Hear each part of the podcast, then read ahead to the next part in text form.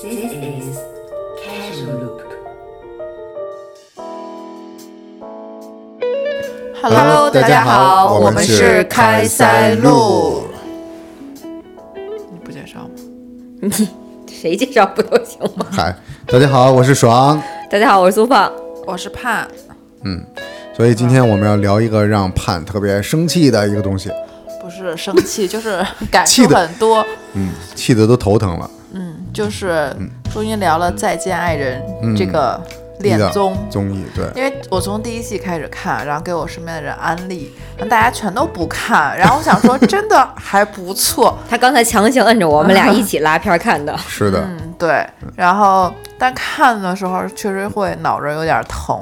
就因为他不看这个恋综，他不放松， 然 而引起愤怒，我觉得你肺都要炸了。看进去了。对，特别容易共情代入，嗯，对，所以我们就今天想聊一聊，就是我们认真看了这第三季的前两期吧，嗯，然后聊一对聊。感受。好，那你先来说说吧，咱们说说这三对儿，咱们对都有个什么大概的一个对印象？就是我们要不然就是每个人把这三对儿都说一个关键词，或给你感触比较深的一点嗯，那咱先理一下这三对儿。啊、嗯第一对儿呢是傅首尔和老刘。对傅首尔大家知道，现在是一个脱口秀演员，是一个辩手，可能也是一个演员和编剧。对她，的老公呢，就现在变成一个家庭主妇。嗯，然后他之前在就是辩论的时候聊一些两性话题，总是调侃她的老公，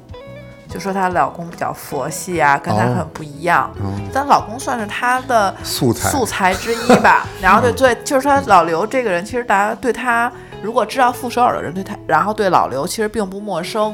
嗯啊，就知道他们的夫妻状况大概是什么一个关系。而且老刘之前，后来他们好像也上过综艺，就是哦上过那种夫妻档的那种恋综，哦，对，也上过一阵，就说明那个阵老刘其实是不是还有一些工作和就是自我价值？嗯，慢慢对现在呢就变成她的附属品了，家庭的附属品。反正，在影片之中展现出来，老刘就是比较没有自己的生活，然后然后没有工作，有点像家庭主夫的一个状态。嗯然后觉得他他觉得他和那个傅首尔的节奏不在一个频率之上。嗯，好。对，那第二对儿呢，就是王睡睡和张硕。嗯，王睡睡是一个百万级别的网红博主啊，当然我也没没看过。她老公呢，应该算是一个介导演，绍是一个导演，对，但我们也没看过人家导过啥。嗯，这对儿呢，就是女的挺横，男的挺挺怂，就这么个大概印象。那第三对儿呢是老纪和小王，他们两个都是模特。老纪呢是一个四十二岁的男模特演员，小王呢是一个三十岁左右的女模特。他们两个颜值都很高，对，而他们俩是在一起十年，等于相当于是女方二十，男方三十的时候，他们两个在一起的。嗯嗯，对，行，那你们有啥想法？先从第一对儿开始聊吧。第一对儿开始说，男的先说吧。啊，说啥呀？第一对儿，你说说傅首尔跟老刘，你你觉得有关？键词是什么？关键词不平衡啊，嗯啊，特别明显的不平衡，就明显老刘不太说话，呃，眼神也总在逃避，就感觉整个人这个气场就是一个瘪犊子玩意儿。那你这不平嗯衡，你说的是他们两个关系不平衡，还是代表老刘的立场说，我他妈不平衡？哦，没有，就表现出来的关系很不平衡。嗯在家庭的角色和地位中，这两个人明显这个天平是一头偏的。我觉得老刘的心态就是他心里就是不平衡，嗯，他对心里很拧巴。嗯我看老刘，我觉得他真的是有一点儿抑郁症的倾向，嗯，他整个状态，嗯，就是感觉对什么都没有抱有什么期待了。就他虽然说他自己就是一个感情需求不是很强烈的人，但我觉得肯定跟之前比，他就是更淡薄。现在，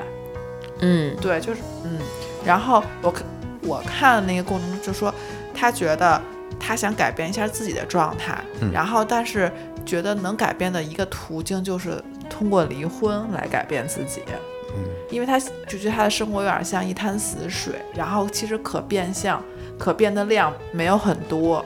但他觉得可能问题出现在他和他傅首尔的婚姻之中，他觉得离开可能是他冲破他自己这个漩涡的一个途径。对他有点想休假了，是不是？我觉得他就是有一点，我觉得他是有点中年危机，然后想要改变一下，但他可能没有事业，然后没有别的出口，他就觉得那我唯一能操控的就是这个婚姻，他就想从婚姻这个变成一个他的出口。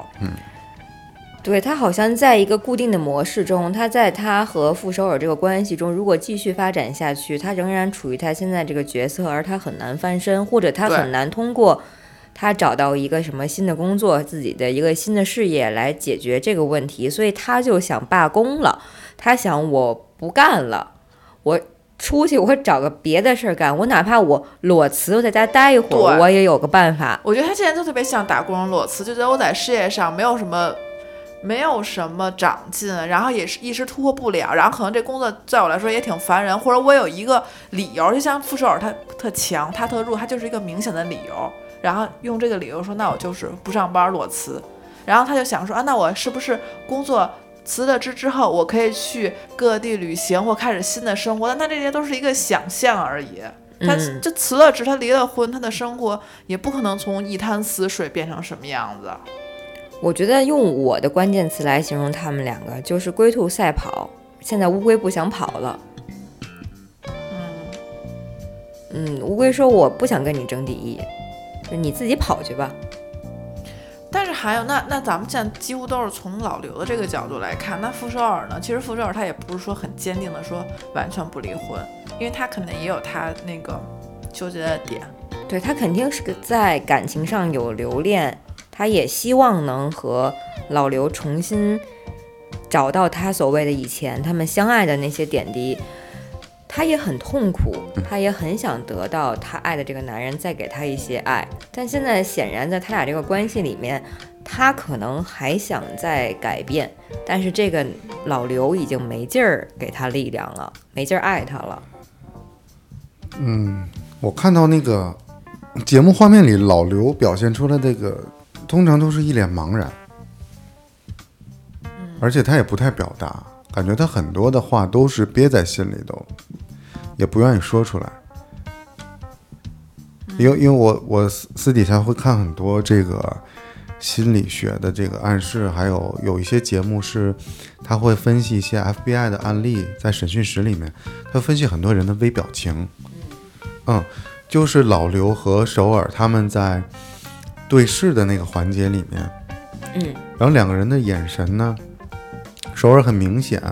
他有一些嗯抱怨，有一些埋怨的感觉，然后嘴角也在，虽然看起来好像是在微笑，但是其实他的面部的肌肉已经出卖了他，他是有点抗拒。然后老刘呢，眼神里老是流露出一丝委屈，一丝欲言又止的这种感觉。对，就像那几位评论的嗯嘉宾也说，就其实老刘他并不想说话，嗯，他在他心里内化了好久。你没有发现，老刘在说话的时候他是断断续续的，他是说我们嗯这个关系，嗯，就这样。当然我说的他可能不是这句话，但是他说话的节奏是这样的，他肯定是一直在思考，边思考边说的。嗯阻止他思考说的这么顺畅的理由，就是他心里其实有回避，嗯，有对，或者他有其他话他没说出来，就真正的难言之隐他没说出口。是，对他他可能压根儿就不愿意说。嗯他仅能说出来这几个字，也是他过滤完了之后，他觉得就是这个挤出来的这几个字。对，对所以我我就挺好奇。然后刚才我查了一下，其实他们是有片酬的。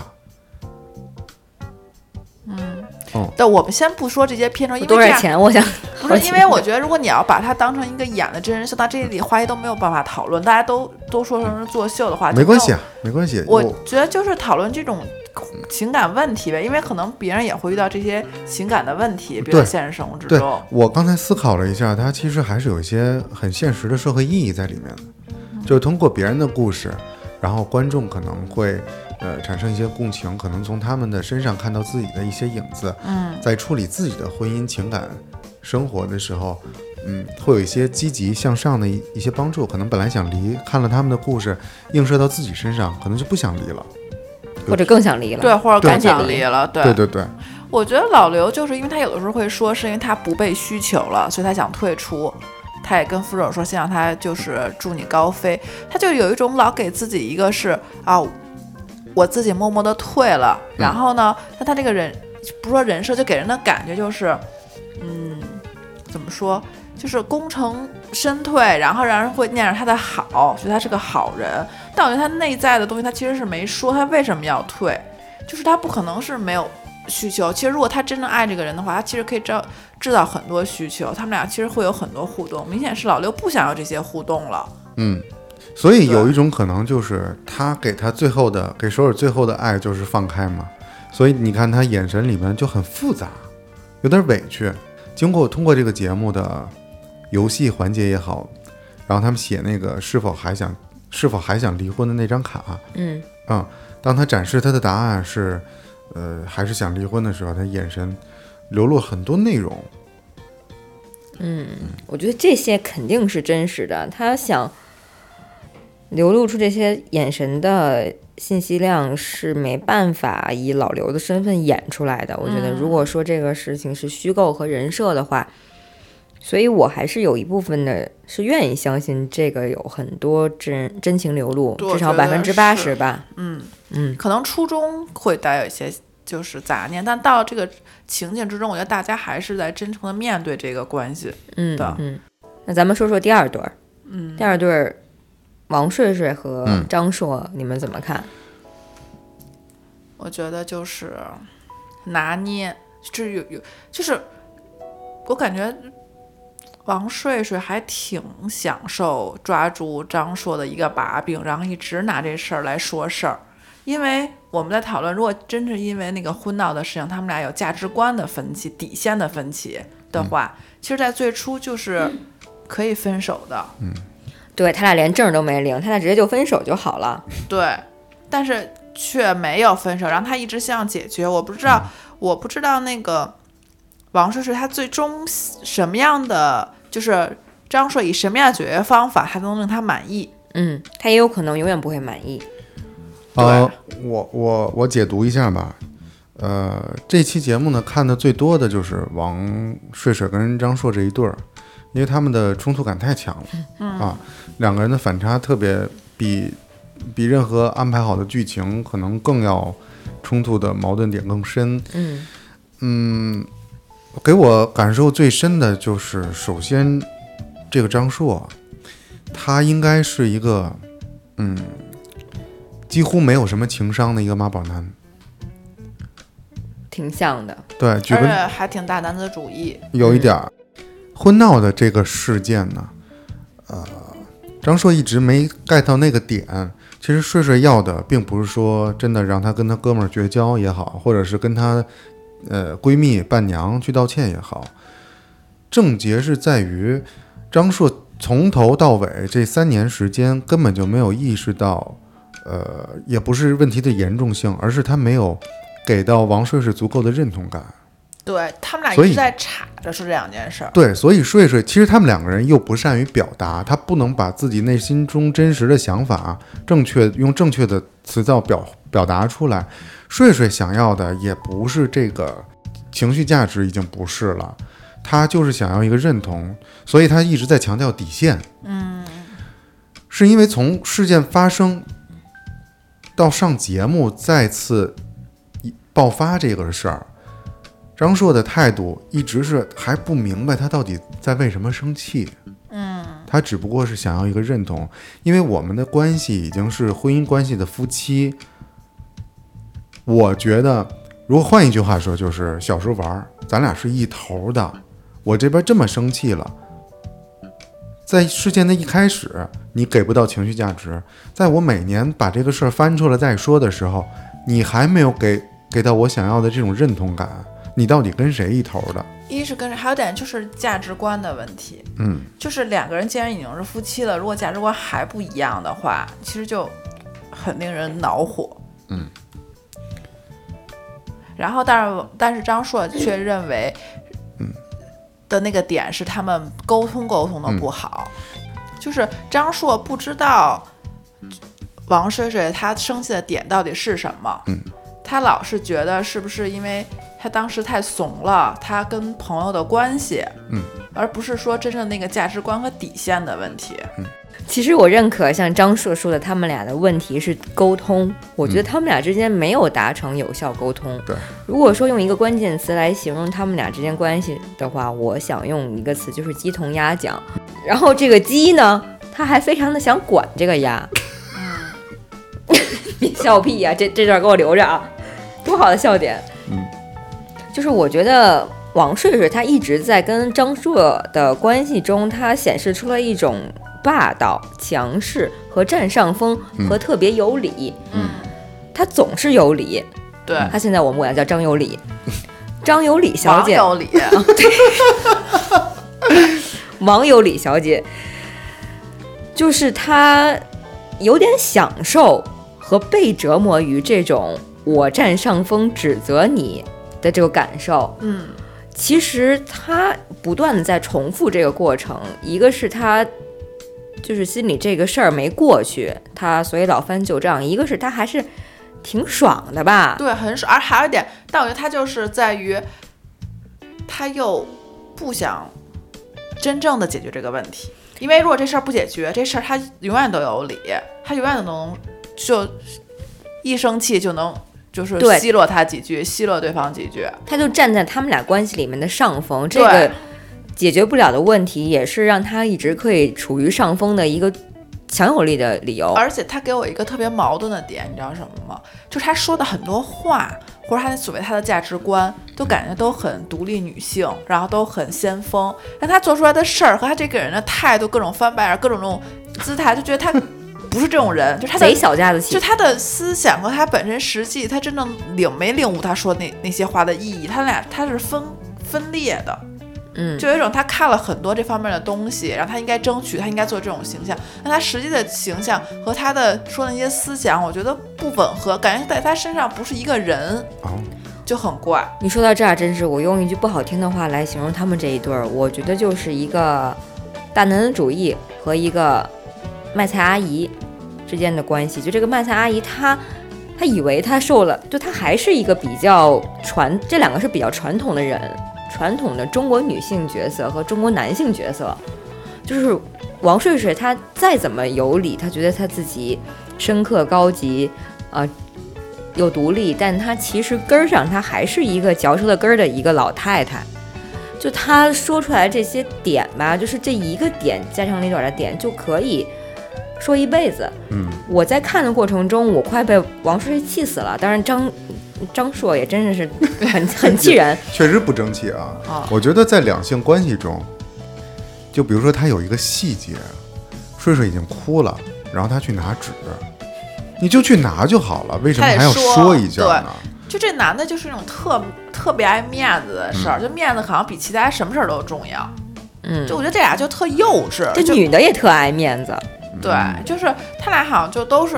就他们俩都想长大，我觉得他们俩都没有什么成长，就感觉俩人和在一块儿，然后就这个就像稀泥不停在扭扭扭，俩人都都觉得不好，但都没有办法离开对方。你想说他们俩矛盾这么明确，为什么不分手呢？对，当时就说他们这个事儿，就是这个婚闹的事件，就是男方伴郎骚扰了女方伴娘。嗯，那这个事儿，我觉得就是，如果我是王睡睡的话，我其实可以理解张硕处于的一个尴尬状态，因为他也不想太得罪比他高一个层级，这个所谓比他高一个层级的哥们儿。嗯，所以我觉得他作为老婆是可以，应该是可以理解这个点的。但是她作为一个女人，她为她的朋友打抱不平，这个点我们也是可以理解的。但这个事儿做出来的时候，我觉得如果她想解决问题，这个事情搁到我来解决这个问题，我可以现场报警，我可以直接以我的角度去跟他这个哥们儿刚，拿着菜刀抄到他们家去，他也是一个解决问题的方法。对当即就把问题解决掉，而不是耗到两三年以后还因为这个破梗来回来去说。对，要是我的话，我就看清这个男的的话，这这婚我就不结了。就是我觉得咱俩都是两个。嗯，就是可能这对这事儿的态度不一样，但是他有一个解决的方案，对吧？对你而不是为了跟他耗着，着，对，要我我的话，我就会觉得这男的不行，我不这婚我不结了，嗯我顶多是这种。对，哎呀，所以不聊不知道啊，就你们俩这么聊完以后，我又觉得我又更透彻了，就就还是为了做这节目，你有这感觉了吗？也有点儿嗯是不是有这感觉了吗？所以我就觉得，嗯，但这是，个但是他做这节目的话，那那这男这至少这三，那不能为了做这节目这三年都不离婚，耗这三年呀。那他们俩这是事实啊，有这婚闹，所以但其实也他们没俩离事婚实的婚姻状态，咱们都不能确定。我觉得或者或者说，可是不是就是王睡睡其实对张硕他有很多不满，但可能那些东西他没有说出，因为毕竟现在才两期嘛，他就觉得这事儿是最大的不满，他就因为这个比较有爆点嘛，他拿这说事儿。其实他可能是不是已经看不上对方了？就拿这个，比如说他觉得对方比较懦弱，嗯，其实可能他，我觉得懦弱不可能体现在这一件事上，肯定生活的方方面面都他都看不上，他都觉得很懦弱，这个是一个非常典型的事儿。嗯嗯，对，当然就是我觉得节目组找的这三对儿都是很有典型意义的，嗯，所以他们这里面到底有多少演绎的成分，咱们就先排除吧，对咱就先先不说说事儿。嗯对啊，咱们现在说说这第三对儿长得又高又漂亮的这个 CP，嗯，你们有啥想法？其实很养眼啊，这个真的是看着不错。我觉得我这么说是不是会被？我觉得真的就是女生看腻了，想分手了，嗯，就跟其实就是这个性别换位了嘛。只不过现在这事儿能好好讨论。那她女生二十岁和的时候跟男生在一起，她可能借助男生的各种资源，或者也不说那么功利的资源，她会至少她欣赏这个男生，因为男生说的点她都她都不知道，她她是带在她引领她对她共同成、跟着她一块儿成长。嗯因为我觉得两个人在一起多多少少得欣赏对方吧。嗯那现在这个女生三十岁，她也到达她的事业慢慢走上巅峰的时候，她也有很多见识的话，那他们俩之间联系那个基础就慢慢就没了，欣赏慢慢就没了。就是仰视慢慢变成平视了。对，然后那那那对吧？这个他俩联系的基础就没有了，而且可能我觉得女生三十岁还是挺巅峰的状态，她可能，嗯而且她可能在她最。最好的十年跟了同一个男人，她可能想去看看别的人。对对现在对别对就是她说她想看看更辽阔的世界，那这个潜意识就是说，那我也看看看看更多的男人。嗯，啊对，肯我定我是觉得是有这个意思吧。主要节目组上没办法说这事儿，这绝对有我，嗯我就是过来人。我在我三十岁的时候，就特别想看看外面的世界。当然我，我同理来思考的话，我的前夫肯定是不如四十二岁的老纪，就是从各方面吧，从身材啊，从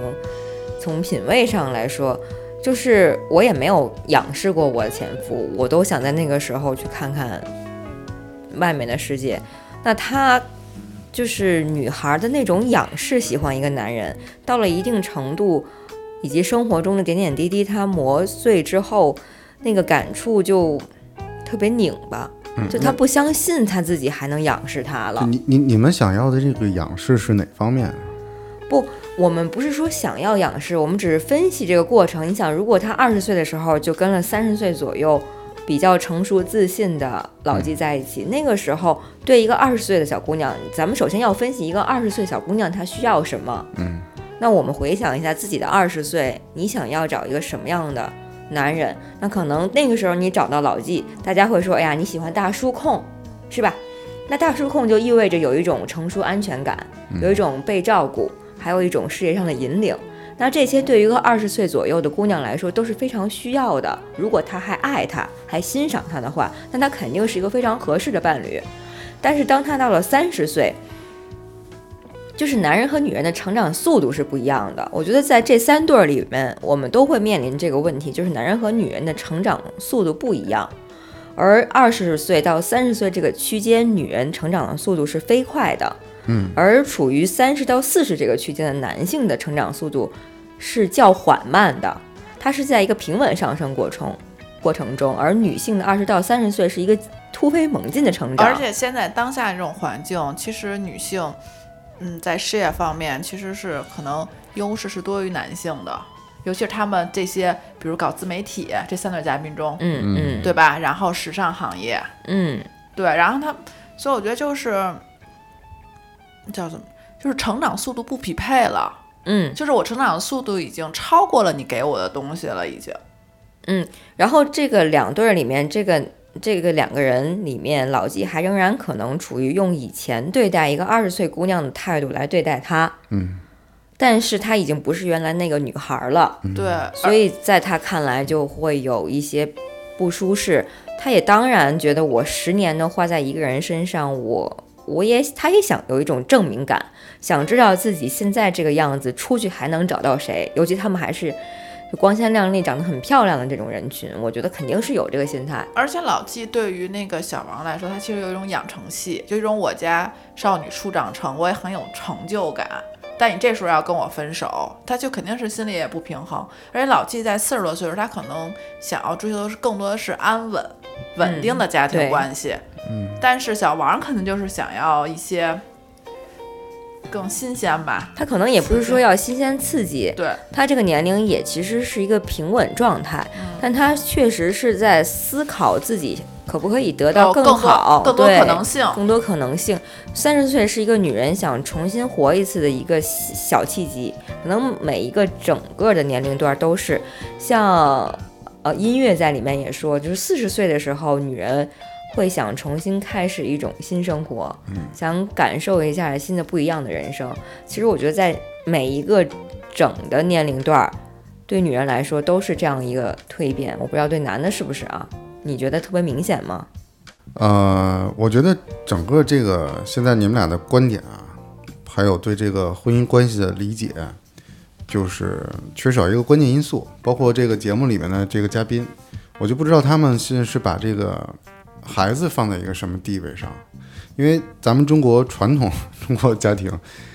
呃，都会说这个孩子是一个婚姻的纽带，哦，确实是也是这样的，我我也是有体会，呃，但其实。嗯，在节目嘉宾里面，这些角色他们其实，呃，会更自我一点。我觉得是时代变了，因为之前为什么很多之前说我为了孩子不离婚的人都是女性，因为女性当以前是照顾不了事业，就是她可能当了家庭主妇之后，她没有经济来源，所以她一定要为了这个孩子留在这个家庭之中。但现在很多的女性其实事业和家庭是兼顾的，但其实一旦这个女性坚定说我可以离婚的话，那男的其实是挽回不了她的心的，嗯，是吧？他们这三对儿里面有孩子的，应该就是傅首尔他们家，对，然后他们家的孩子应该也大了，就可能我不知道多大啊，可能得有好是上初中了，哦上初中嘛，那其其实实就不大，但是其其实实不但之前我看了一个节目，就是他就是他们俩参加一个恋综，然后傅首尔的儿子出现过，好像对他们俩这种关系还挺开放的，就是他的儿子也是一个，可能是不是那个节目时候已经见证过他们俩离过婚了，啊，他他们俩儿子是离过一次对婚他的，，啊然后他儿子还是对这他们俩的婚姻，好像当时说什么誓词还挺调侃的，就是、是一个比较外向的一个小男孩儿，比较开放的态对嗯度，比较开放的态度对他们俩的婚姻关系，嗯，对，所以你看节目组选择这个选手，他还是嗯斟酌过的，所以其实对这个小孩儿的影响不会不会太大，因为他本身已经经历过父母离过一次婚了。嗯，他没有让这个事情的曝光对他们孩子有太大的影响，和他我比较认同，其实婚姻呢，呃，怎么说呢？它不光是一种责任，嗯、对自己负责，也要对对方负责。嗯，呃，但是我觉得节目里面这三对嘉宾啊，其实说说句，嗯，可能你们会不太高兴，就他没有没有小孩儿的角色参与在里面，大家过得还是比较自私的，想法也是比较相对比较自私的。嗯啊，而且他们，呃，确实他们有权利。可以享受这种自私。我在经历过这些事儿之后，我其实可以换两个方面来思考，就是一个是有孩子的状态，一个是没孩子的状态。嗯，其实我在某种程度上都都有思考的角度了。嗯，那我觉得其实人不管怎么做都是自私的，嗯不管你怎么想都是自私的。就是你为了孩子不离婚，和你为了孩子把婚离了，或者你只考虑自己不考虑孩子，其实都是自私的。就是你说我为了让孩子在一个好的家庭里面长大，而不把这个婚离了，但他其实不一定对孩子是好的，这孩子也不一定希望看到这样。就从我们从小长大的状态来看，有多少家是他吵吵闹闹的，但是让孩子很崩溃。而是其实都是为了你的价值观服务。你是觉得啊，孩子在这一个幸福家庭，这个晚所谓完整家庭中会过得很幸福，是你想享受晚年大家是其乐融融，然后大家是健全，就是叫和睦的在一起，和睦的在一起的这种畅想，是你畅想过，所以你为了孩子做了这么一个决定。所以我就觉得人不管在什么状态下都是自私的，对，就是为了自己的那个价值观服务的。就是都有、都可以合理化。他为了孩子，不为了孩子，他他们现在领证了没领证，他们其实都自私。当然，我有点不太能明白王睡睡跟张硕他俩自私的点是什么，就我我 get 不到他俩那个我觉得梗他们梗俩，在那里是什么。我觉得他们俩是有一种，我这词可能用的不准确，就是一种习惯性。有些人就是比如说习惯性失败，虽然说我老念叨着啊，我这种失败了，我很挫折，很自卑，但他但是这种东西很舒服，或者你不用成长。就说那您自己努力一回，他就说哦，那我也不用，我不想，我不想突破这个泥沼。我觉得他们俩就是都知道对方不合适，但在可能在这种对方中中，可能王睡睡有快感，然后呢，张硕又会觉得被一个女人管，我不知道他那个点是什么，就他们俩肯定还是享受内心比较互相牵对啊连的这黄种倩那感觉，种感觉，他们俩没有勇气离开对方，或者没有勇气独自面对这种生活。那你觉得他们这对儿里面谁更想离啊呀、我觉得最想离的是那个谁，老老老刘啊，老刘嗯，是是，那王王睡睡和张硕，你觉得他们俩想离吗？张硕不想离。我觉得他们俩不想离，他们俩就想把这个问题给解决了，然后怎么能对以后好点的相处？对我我有点不太理解这个节目的目的啊。嗯这个嘉宾他来这个节目，他到底是是想离还是想不什么呢？不每想个就是每个家庭的诉求点是不一样的，因为他这个不是有心理心理医生，还有各个观察嘛，就可能所有关系之中，其实都映射了自己性格的问题。嗯，我觉得他们可能是想弄明白自己到底是想要什么，他们他们可能自己都不知道自己那个点是什么。通过这段旅程中，有人给他们分析，让他们，但你不觉得两个人关系搞不好，就是因为你没弄清自己的，不明确自己到底想要什么，才把关系没弄好的吗？对，所以所以我我就觉得哎有有点啊像自我成长、自我救赎的这么一个过程吧。就是婚姻版的那个《现行记》啊。 我我是觉得，原来北京七频道、生活频道不是有一个一档节目叫什么？就家庭家长里短的来来调解的。我就不，嗯，他不应该来上这个节目吗？为什么要参加这综艺呢？他想解决这个问题综艺火呀，啊。而且换了一种方综式，然后综艺有片酬，哎，不是换了一种方式把把问题暴露出来嘛？然后在过程之中明白自己的心意。这三对儿，我觉得王睡睡，如果说功利心的话，我觉得王睡睡的功利心比较大。我觉得咱们就不要说过就这事儿就，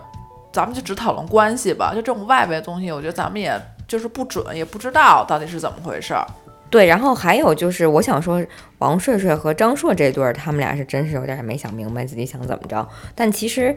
另外两对儿，我觉得观点还是比较明确的。嗯，像模特那那对儿，我觉得他们没有说必须要离，但他们确实是观点是很很准确的，就是女生想要更多的自我空间，嗯，男生觉得这样的状态我已经付出了很多，为什么？么你还要挑我毛病？我觉得这个东西真的就是靠自己。其实最后一肯定是对方的态度嘛，就是对方只要不太差劲，最后就是自我的一个反思过程。这个旅程中，如果对于那个模特来说，小王来说，他肯定就是想要，那我想要。稳定性更多一点，还是我想要自由更多一点？如果他在这个过程中想明白了，我就想要自由，那他其实就离了。他说他想要稳定性或者想要这种爱和陪伴，他就不离。其实我觉得还是解决一个自身的问题。所以所以他的诉求是他想要什么哪方面的自由呢？他不想让对方管着他，因为对方可能对他的比如穿着和工作总是在指手画脚，嗯就是老指导他吧，以一个前辈的身份来指导他。啊、那其实这个，呃，除去不太说话的老刘之外，这两位男嘉宾都有一个共同的毛病，就是情商非常低，就是在不管在什么场合、什么关系里面，就是总喜欢说教别人的，情商都普遍低。嗯，我同意。我觉得一是情商低的问题，还有就是自我价值感，就是太自恋了。就是他们这自是己的男人问的题通病。对他们自己的问题。就男人好像通常都比女人爱说教，是吧？就我没有特指，但我觉得大概率因为我觉得爱说教情的商人这种少东西是可能靠方法解决的，嗯但他们这种自恋或者这种大男子主义，的是思维，他们思维不改变的话，用再多方法都没有用，他只能说暂时改一下，对根儿上是对改不了的呀。其实老刘也是大男子主义的，他如果对他就 OK 的话，他不会难受。他也渴望那种男主外女主内的生活嘛，对吧？他也希望他在他的家庭的那嗯不，个他他完被全没需有，要感更高嘛。他完全完全没有表述啊，你怎么知道呢？不是啊，那他觉得他自己他不被需求了嘛？他们俩第二次为什么复合？是因为他觉得对方还能需求他，他还有存在的价值感。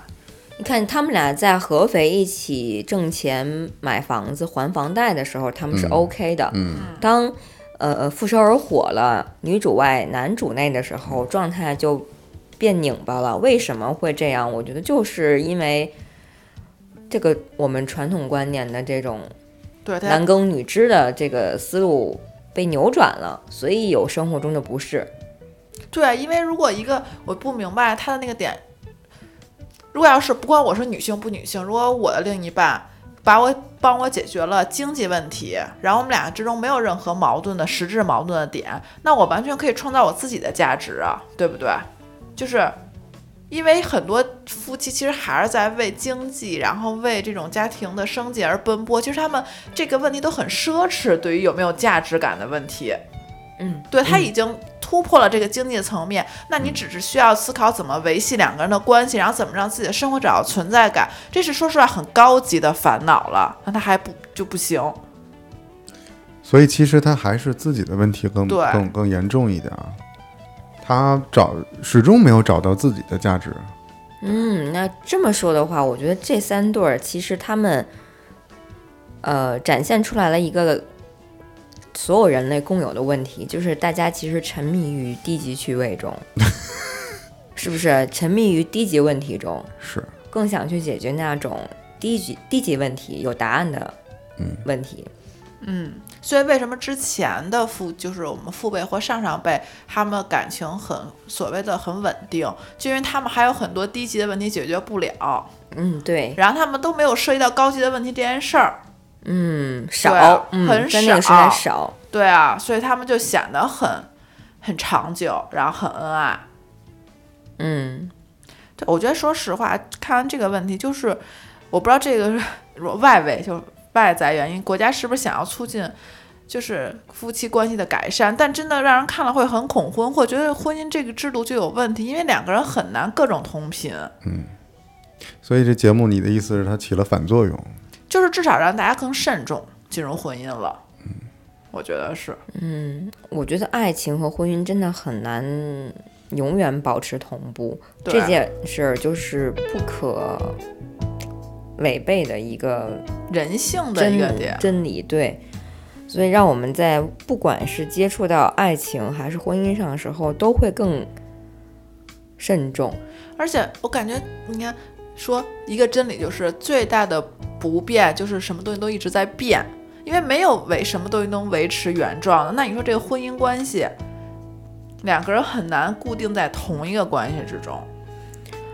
然后他除非他们两个在暗自有波澜有起伏，在一个框儿里边有波澜，但是大家现在就是不让不想让大家突破框儿，不想不能离婚，那这其实这很难。呃，你刚才说的这番话，我想到之前有一个电影，它是一个拼盘儿的电影，然后其中有一个小故事，呃，是一对青年的夫妻，就是两个人因为爱情，然后我们可以看到，呃，整个那个电影画面的讲述啊，就是两个热情似火的青年男女，然后因为激情和爱走到一起，嗯，后来每天都过着这种比较呃热火朝天的日子，他俩可能一起买玩具，然后两个人一起玩玩具，就很年轻。然后日子一长呢，就变成细水长流了。嗯。然后画面给你的画面就是，玩具一扔不玩了，有点开始日子趋于平淡了。后来呢，两个人开始有有一些争吵。最后发展到故事发展到结尾呢，因为它是短剧的形式嘛，就两个人又找到了共同的爱爱好，就是生了个孩子，然后这个短短的短的故事就结束了。孩子就是一个大玩具，对，其实我看这个电影的时候看不懂，我记得这是一个可能九十年代末期的那样一个国产电影了。是不是《爱情麻辣烫》啊？啊，好像是，嗯好像是爱情麻辣烫。呃，他给我现在就对于现在我来说，他给我的感触就是，其实夫妻两个人啊，嗯，怎么说呢？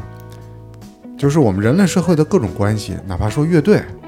哪怕说合伙人，嗯，其实你们要有一个共同奋斗的目标，嗯包括在爱情里面，其实，嗯，我们现代人的婚姻都是始于爱情，但是当你发现爱情最终也会走向这个柴米油盐酱醋茶，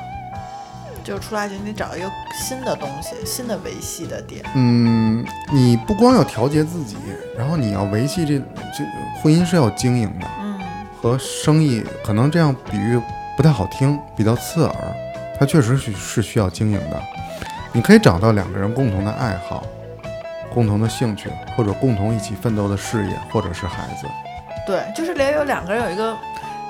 所谓的是嗯利益绑定，不是光的那个利益可能是是的哎各个方面的东西，比如说这个嗯合伙，人，嗯，首尔和老刘这一对儿，很明显女女女方的这个事业在很在上升，他们家庭关系角色的平衡就是一一坨倒。那老刘在这个时候，他有努力吗？我相信他自己是认为有的，但是我认为他努力的方向是不对的，嗯，对吗？当你发现天平的一头已经不平衡了的时候，你首先自己得稳住吧。我确实是没你挣的钱多，实话。但是我是你的谁呀、我是你的什么人啊？他自己都不自信的话，那确实他这个这段婚姻没有什么存续的必要了。他自己把自己越活越卑微，但他就对现在就是不自信，他现在找不到自信的点，他现在找到自信点嗯就是离婚，我能个儿一回，哎我可能就自信但我了。告诉你，这种人离了婚，他也不会有任何一点的改变。对，所以但他现在他是就躺得更舒服了，可能。对，他就可能更理所应当。还有这个这个张硕这个角色，他就明显的是一个妈宝，他的在节目里的任何一个，包括我 觉得节目组编这个节目剪辑也很有意思，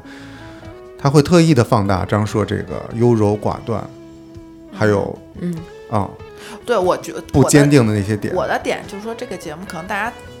是真情实感，但是为什么有再创作就是剪辑，他想突出这个人什么特色，所对，以就二次创作嘛，这个肯定是有这个因素在的，就他想突出这个人的这一面。所以看完这三对儿，我也跟你们聊了这些之后，我有个问题，就是你们觉得两个人的关系是竞争吗？你看，其实这几对儿他们都不停的在展现出一种两个人之间的竞争关系。家庭关系里边没有输赢，嗯也甚至没有对错。对，是的，啊我觉得这个是正解。嗯所以就没有什么你挣钱多，我行挣钱少，我现在不行了。还有就是第二顿，第二对说的这个，你错了，我就是对你触碰我底线了。然后就是你别管我，你管我，我我要自由。其实没有对错。其实呃，让我特别有感触的一句话是，当摄影师问傅首尔他们这一对儿的时候，呃，老刘说：“我觉得咱俩不是一个整体。”嗯傅首尔说：“我不会和任任何一个人成为一个整体。嗯，这句话就其实能点醒很多人。嗯，就是我们是单独的个体，但是我们在这个关系中的时候是伙伴，嗯而不是竞争对手。当我们两个人就是男女两个人开始心中有这个博弈的时候，其实就已经证明了你们两个不再是一起的了。对，我觉得也不是一起，我觉得就是可能就是邢倩就是可能腾出了一只手，两个人有一些交集，但就是我觉得最好的关系就是我不怕跟你分手。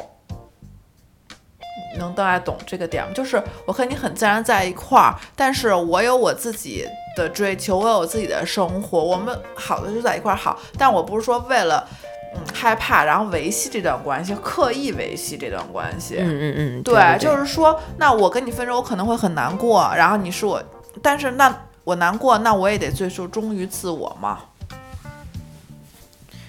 但啊还有一点就是他们说那个，你说那俩一是竞争，还有一点就是，其实我觉得不在于谁挣钱挣钱，就是精气神儿，就可能哪怕，比如说你经济之中你。比如说挣钱多，然后你在经济之中可能付出，但是可能我情绪价值付出的更多一点，对对，就是两个人有一个平衡，就是不能一个人就是特别急，一个人各种摆烂，然后不，然后说结了婚这事儿，咱俩就成为一个整体了，我就可以什么都不管了，全都靠对方这种。对对对，搭上了一班车，其实就是两个人还是这个成长步数不一样，一定会导致无法再继续合作，不管是在什么关系中。对，或者说你发现你们俩真的成长速步速不一样，比如说像什么 Papi 酱这种，他们一下爆火，他的另一半儿他不可能一下达到他那样的经就是嗯收入，但是那我就刚好我擅长的好了，那种我我情绪，我比如我情绪特稳定，我的层面在大后方对。对家庭关系有帮助，那你就做好你擅长的就好了，因为你再怎么努力，你金钱也不可能超过他了呀，暂时。对，哇，嗯，劳动不分贵贱，看完这期节目之后，我觉得就是意识到一点，男人都不爱解释。你看老纪在他媳妇儿说，呃，你不刷碗，嗯说你不干活的时候，老纪就说，其实我刷了一千次、一万次碗，就这一次让你没看见了，你还有必要给我发个信息？对，嗯还有老刘也、也一直在，就是说一些他想说的话嘛。嗯，他也没有解释，就是男的是不是不爱解释，爽？嗯，分事儿。哦，哦那什么事儿你会解释呢？我觉得，嗯、两口子之间最好别有误会，对，嗯还是得还是得说清楚，你不能，因为因为一旦你让问题呃滞留在那儿，它一定会被放大啊，早晚就可能是一个呃定时炸弹。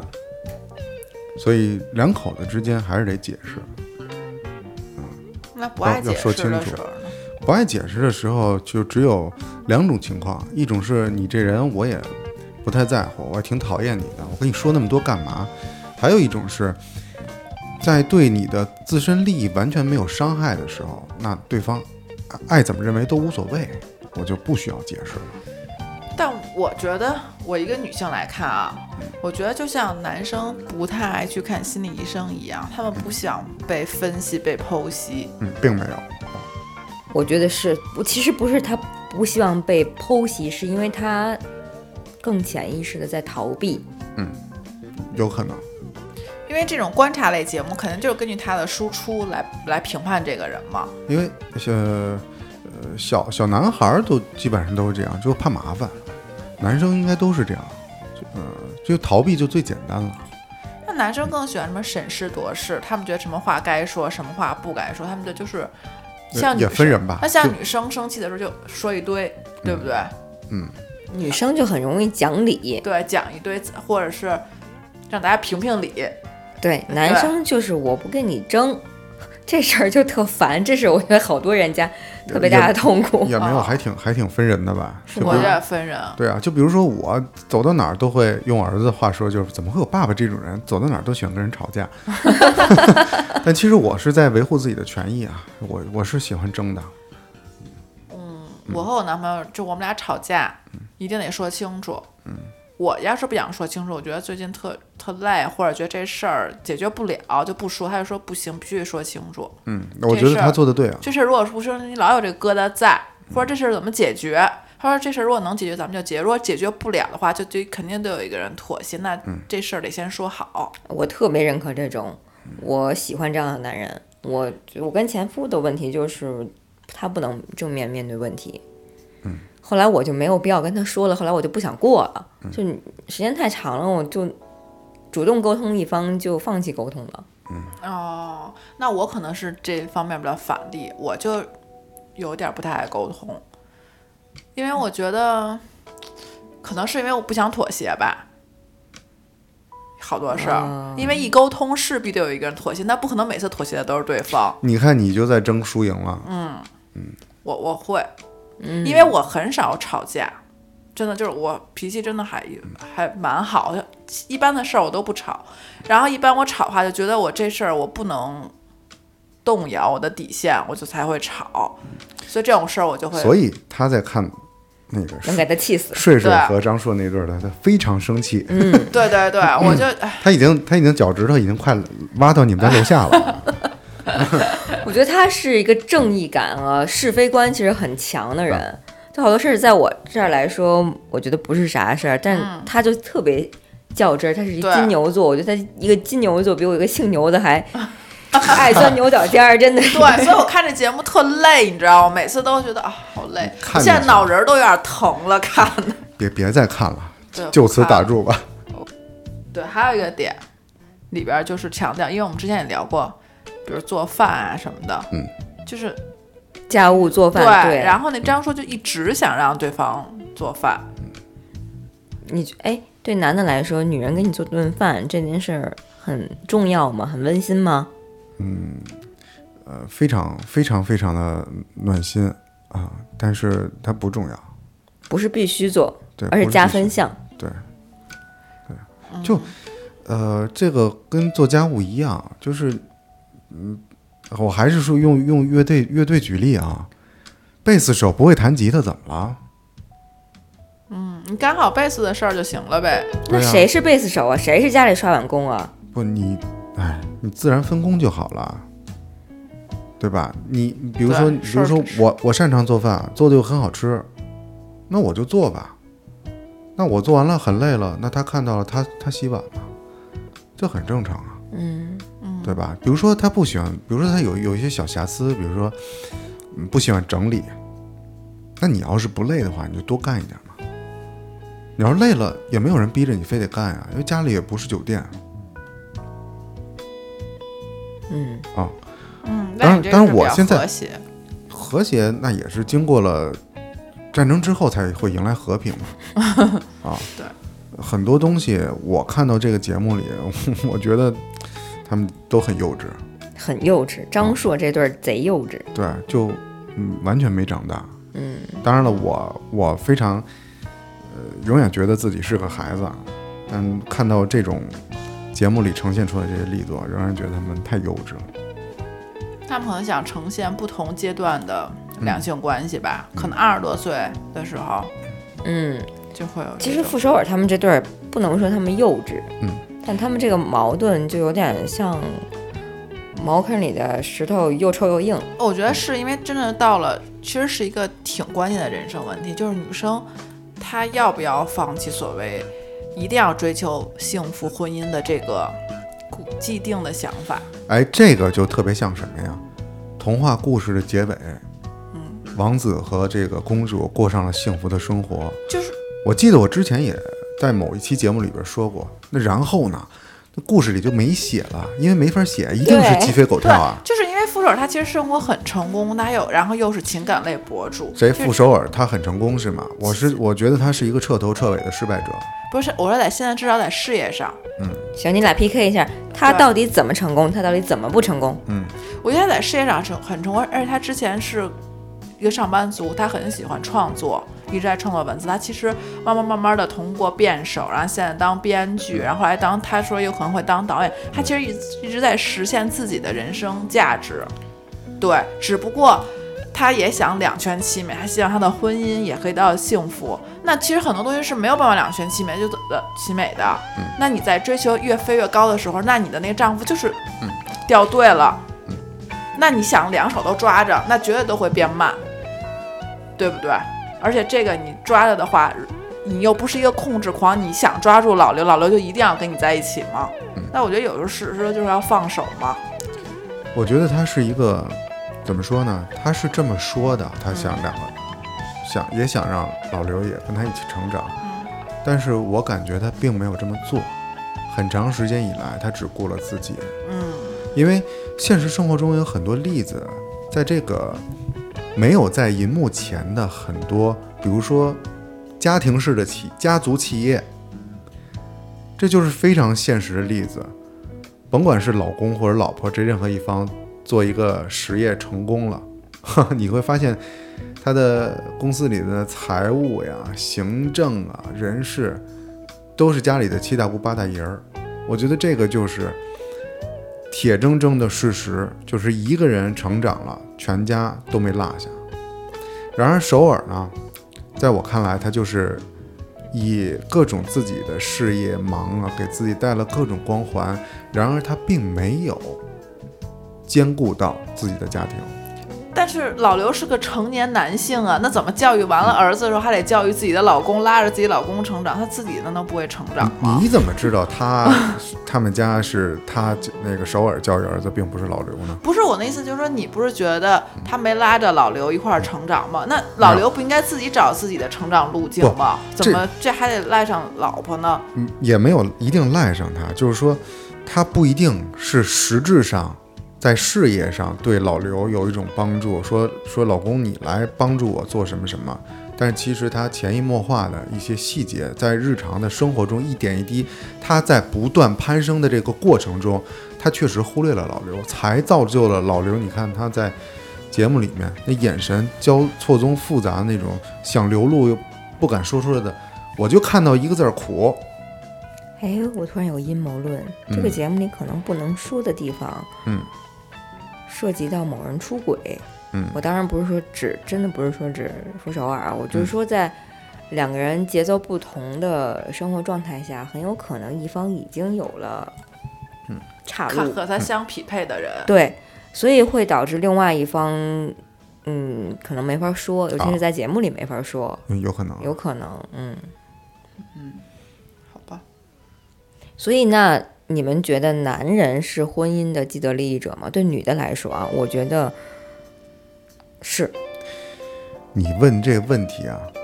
男女不是早就平等了吗？你怎么能问出这种问题？但是你你们就不觉得男人在婚姻中可以获得的东西，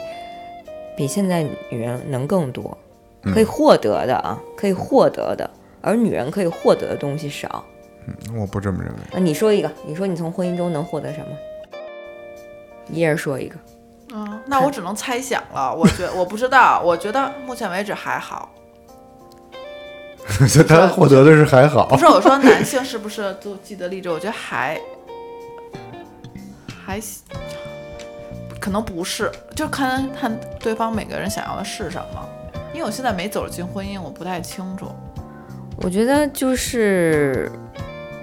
就男人有了婚姻，可能会太对他来说是一种稳定，同时婚姻带来的家庭对他来说是一种支持，可能一部分的家务以及家庭责任的分担也是得到了优势的好处。但对女人来说，女人在这个过程中，嗯，以我这个经历来看，就是女人能照顾好自己，但同时也要照顾好男人。但男人似乎没有要照顾好女人的责任。可能我这么说特别女权主义者，我觉得是或者女分性向人，我觉得就是看找的那个人，确实有点分人。有些人可能有些，就比如说有些两性关系中，可能男性的那一方比较中性，就比较爱管家里这些事儿，嗯然后女的反而不爱管，那就是。就得嗯，你分们家就是，嗯，相对而言，可能我操心的他也是更少。他也就爽也更爱操心。啊，就这性格，对，就是跟性格，就还得分那男生的性格，我觉得是。那你们是那你认同不认同？就是女人想离婚的时候，这婚多半能离；不认同。男人想离婚的我时觉候得不一女定能离。我觉得女性离婚的决心肯定是更大的，嗯，因为就是之前可能有很多，比如说分手或怎么着，你心里想过，但是女生都会忍，真的忍到了不能再忍的时候，提了离婚，那这婚就一定要离了。就平静的说我要把这婚离的时候，就是真的不能改变了。那傅首尔也说，他们之前有争吵，可能争吵下提的那些离婚是有冲动的，也是有对对方的期望在的，因为没有满足自己的期望，没有看到对方的改变，所以冲动的想离婚。所以在他们分开之后一段时间平静之后，可能又找到了他们可以再在一起的契机。但是如果这一次，我觉得如果这一次傅首尔认可了他们的婚姻是要结束的，那我觉得应该是没有下一回了。就就是在关系中，如果女性已经很笃定要离婚了，这件事情基本上很难拉回来。但男人如果要离婚，女人不同意，多半也离不成。我刚刚就就这个离婚点，我刚刚说你是不是男的会离，就是记得离异者？我觉得是，就是女生她可能匹在匹配事业和爱家庭的时候，她会把家庭看得很重，不管她是不是一爱管事儿的人，是不是家长里短儿的人。嗯但男性可能他们更理智，他们觉得事业事业，婚姻是婚姻，他们不怎么搅在一起。对对对对对但女的对特别容易搅在一起。对对对对，所以就是可能会就是更恋恋家庭一点。对，这是基因导致的。嗯，人性就对是对不同的性别导致的思考模式，当然也有社会规训的后天的影响对。对，女人很难把这两个绝对分开，嗯所以对傅首尔来说，她的痛苦也很大。她一边在努力工作的同时，挣了很多钱，她一边儿对她这个家庭生活，她也还是有困惑的。嗯她也说了，就是又想当好女儿，又想当好妻子，又想当一个事业成功的人，就是很难。但男生是不是？就似我乎不知道啊，似乎是事业成功了之后，他们就觉得自己成了，行了。对，是不是对男人来说，家庭是不是特别幸福，不是不是评价一个男人是否成功的决定性因素，但对女人来说，这部分因素占他是不是一个完美、幸福、成功的评价的很大一部分。啊，我觉得你问的这个一系列的问题，我嗯，本身它就没有正确答案，而且每个人对成功的定义是不一样的，是是，啊所以我觉得，呃，我没法用我的话来回答你的这些问题，然后，但但是我可以用我媳妇儿说的一段一段话，然后一方面呢送给你们两位女生，然后也送给所有的女性听众，还有男性听众，想好再说啊。对，然后大家共勉一下。我觉得，嗯，可以用它，真的可以用它这段话作为今天节目的结束。嗯，同意吗？行，请说，我们我们零八年相恋，其实到今天二零二三年已经十多年了，但其实我们结婚十年。然后他在呃十年纪念的时候，呃发了一个朋友圈儿，然后我 当时看得我潸然泪下。哎呦，就是特别特别特别感动，因为他是一个嗯性情平那个情情绪非常平稳的人，然后我呢就非常就非常我们俩非常两个方向，虽然都是水瓶座，嗯但是性格截然相反。然后他说这个话呢，就是也是这么多年的沉淀，哦，我现在念一下啊，一晃十年，从你好我好大家都挺好，到你也不好，我也不好，咱俩扯平了。再到如今，我也挺好，你也不错，咱俩就这样吧。只不过这个好，不再是盲目看不到对方的缺点，而是看到他，选择了绕过他或者接受他。哪对中年夫妻看似生活稳定、拥有一切的背后，不是一地鸡毛？正如走过十年，我们有时候抱头痛哭，有时候唇枪舌战，有时候冰释前嫌。这么多年的明枪暗战下来，我们依然站在水瓶座的两端。你还是那个感性急躁的你，我也还是那个理性温吞的我。不试图改变对方的背后，是对彼此的包容和妥协。成功就藏在再坚持一下的努力之中，婚姻亦然。十年，感恩我们还能相濡以沫，逆流而上，感恩我们无比美好的儿子选择我们做他的父母。有你，有儿子，我这十年也算值回了票价。我真哭了。就是得好像只有经历了才能，能得出这些感悟。嗯，哭的点是不能说的秘密， OK。行吗？这句话那我们真就的挺好在的这个沉默之中结束本期。来吧，打板吧，一二三。